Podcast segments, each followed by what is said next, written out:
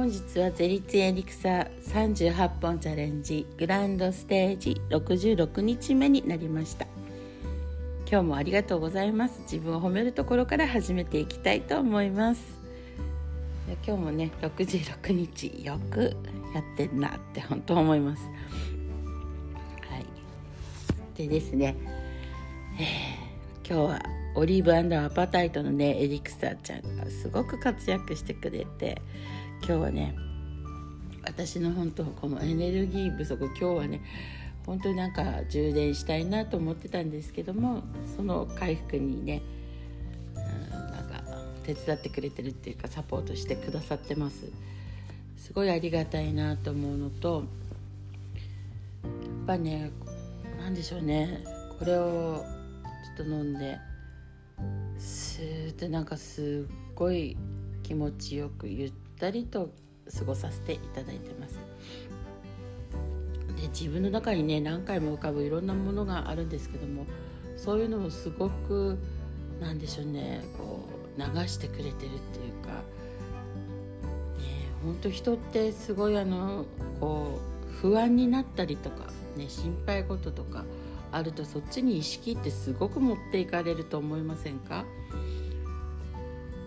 私なんか結構あの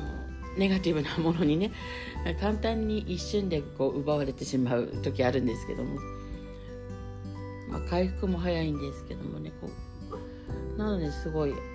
日はですねこのエリクサーちゃんのおかげですごいリラックスして回復を今ねふつふつとしております。すごいやっぱ言霊のねエネルギーって素晴らしいなって本当に思うんですけどもしかもねこのエリクサーのこう波動とか本当にねいろんなものでこう自分の気を上げていくっていうのはとても大事かなと思っております。はい、ではですねはい今日もねちょっと続けていきたいなと思います。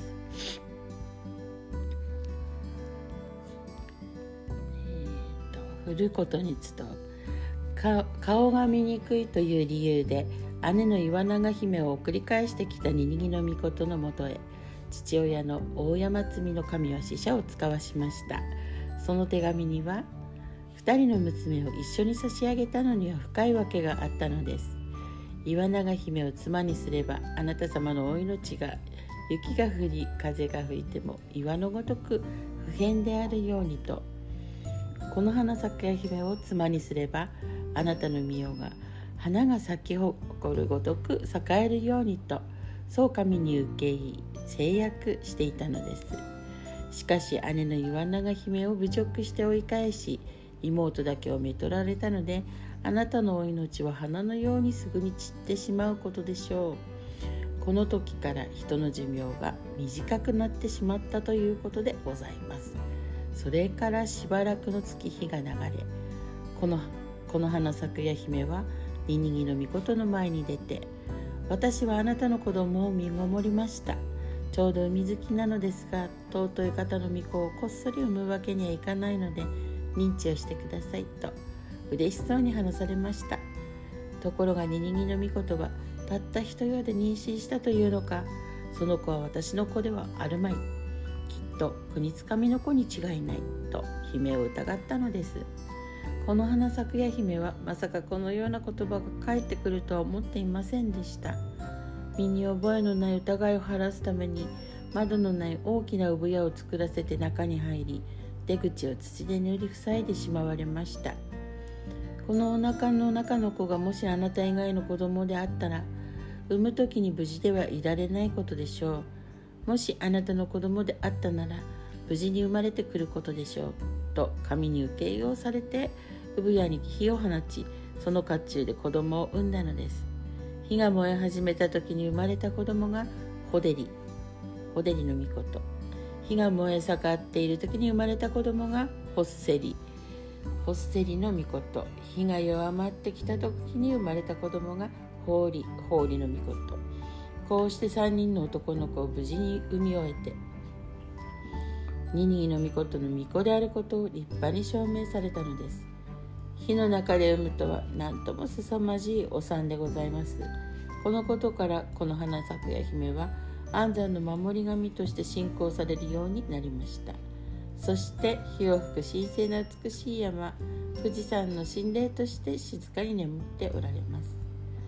姉の岩永姫は父の大山積のいる瀬戸内海大三島の大山積神社の拙者穴場神社に延命長寿の守り神としてひっそりと暮らしておられます。一説によると岩永姫は鏡に自分の姿を映し見て恥じ入りその鏡を山中に投げ捨てたということでございます。その鏡と岩永姫は宮崎県西都市の白見神社に祀られております。またニニギの御事は鹿児島県の霧島神宮や仙台市鹿児島県ですね。の新田神社にもお祭りされており裏山にある恵那山陵にはお墓があるとのことでございます。それから何年かして長男のホデリは海幸彦という名で魚を取って海の民として暮らしておりました。末っ子の法理は山幸彦という名で山や野に出て狩りをし山の民として生活しておりました。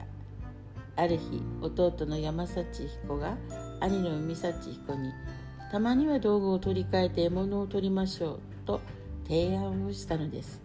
しかし海幸彦は弟が何度頼んでも首を振るばかりでした。この話はまたこの次にということです。あいつもいいところで次になりますね。上手ですねって。もうねほんとこんな感じですけども。皆さんねなんか感じることはありましたでしょうか？とね顔が見にくいってね返されちゃったら本当にね女性としてはどうしたらいいんでしょうかね。でも男性から見ればやっぱり美しいねお顔の方がいいんでしょうけどもそれだけではなくねこうやって自分の子かどうかって疑われるなんて本当ねもう神様でもそんなことねおっしゃるのかって言いたくなりますけども女性としてはね本当にこういう言葉を聞きたくないですよね。そんなことを聞かれてしまったということですよ。そしてねこの日の中ではい。産むっていうのもねほんとすごいことだなと思っております。はい。なんかワンちゃん急にね喜んでます。すごいですね。この花咲くや姫ってねほんと素晴らしく美しい、ね、桜の花の、ね、こう絵でってなんか思ってたんですけどもまさかねこういう一節ね話もあったとはちょっと思ってもおりませんでしたけども。でもここにね あのあった、えー、寿命ね人の寿命が短くなったって。昔はね本当神様だったからあんまり寿命っていうのもなかったのかもしれないですけども。こういうふうに寿命がここでね作られたんだなということですね。なので人間というこの、ね、肉体を持って過ごすっていうのには、まあ、寿命決まった、ね、時間があるということですね。命にはね。すごいですね。この決まった時間がなかったら本当にどうやってんですかね。なんて思ったりして。皆さんどう感じてますか？ね。でここでまたねこの山幸彦に海幸彦ってなんか聞いたことありますよね。素晴らしいですね。なるほどってまたねこうちょっと読み入ってしまっちゃうので。はい。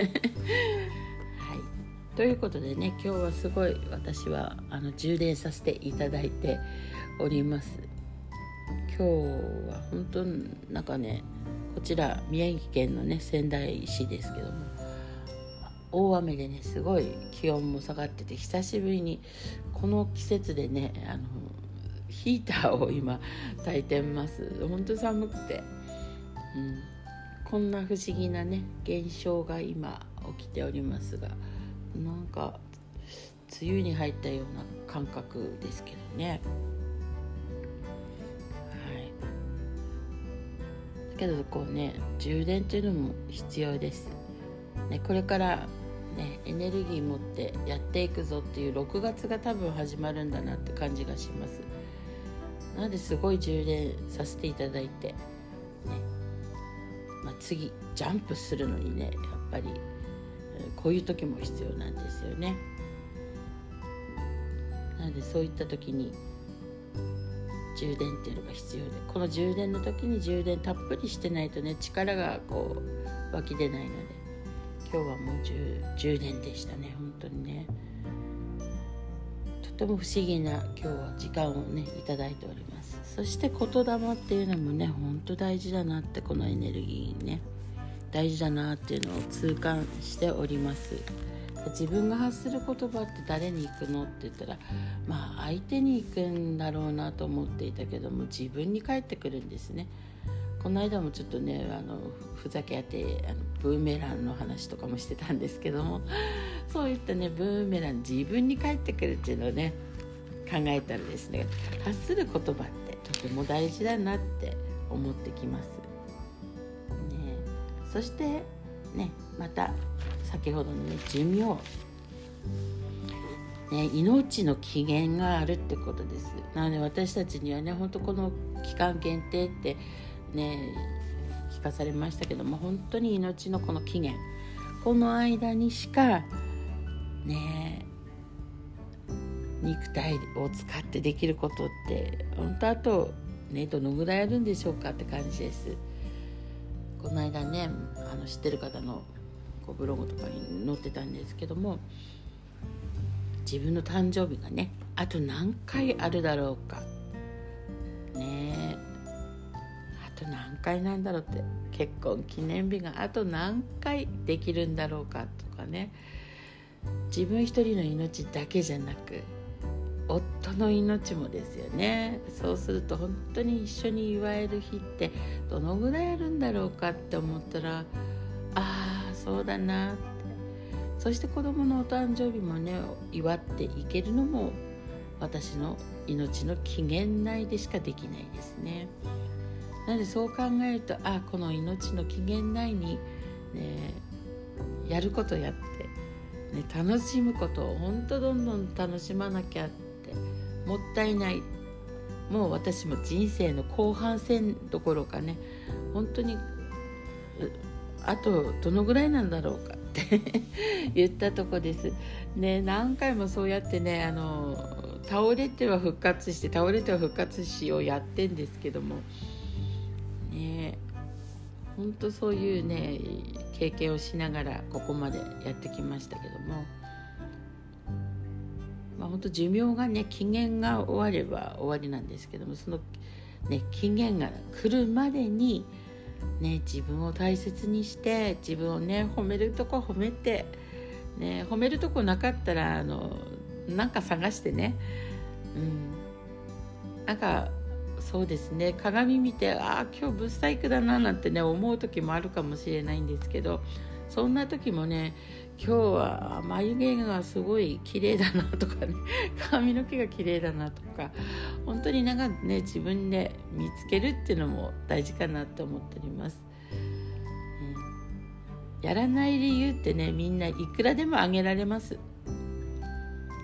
それはそれでいいのかもしれないですけど私は是非ね本当皆さんにエネルギーアップねしていただきたいなと思います。なぜならね本当に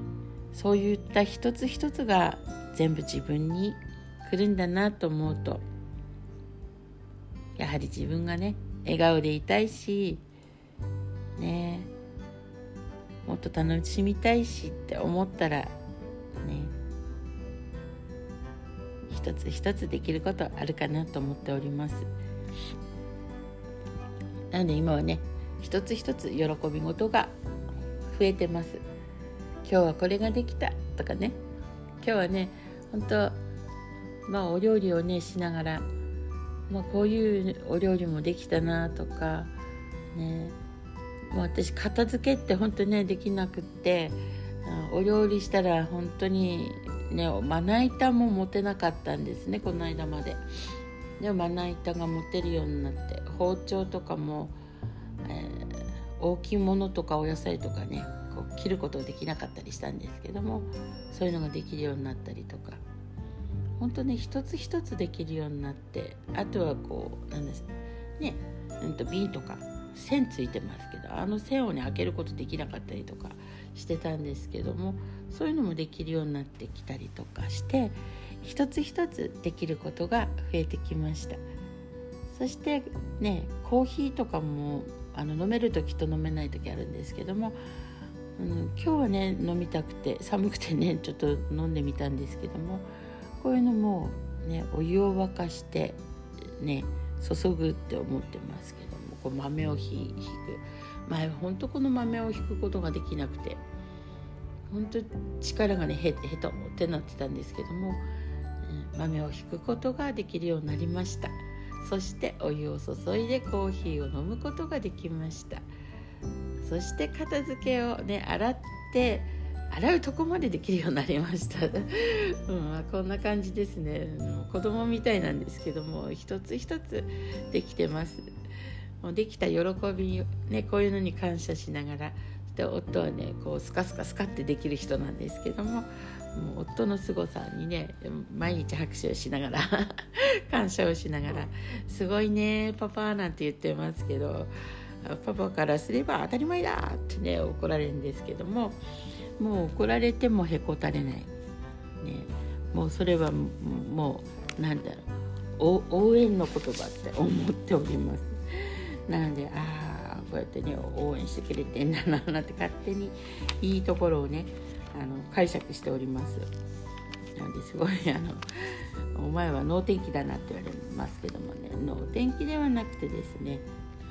運気が上がるようにしてるっていうだけです。はい。そしてね中でもう一つ面白いことがあったんですけども、えー、何だったっけな。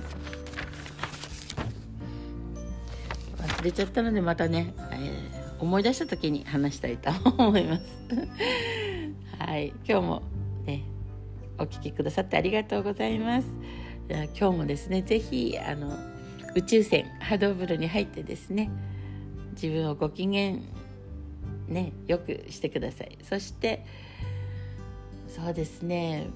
やっぱ自分にねまたねあの一つでも褒め言葉をしながら眠りに疲れたらいかがでしょうか？はい。ではごきげんよう。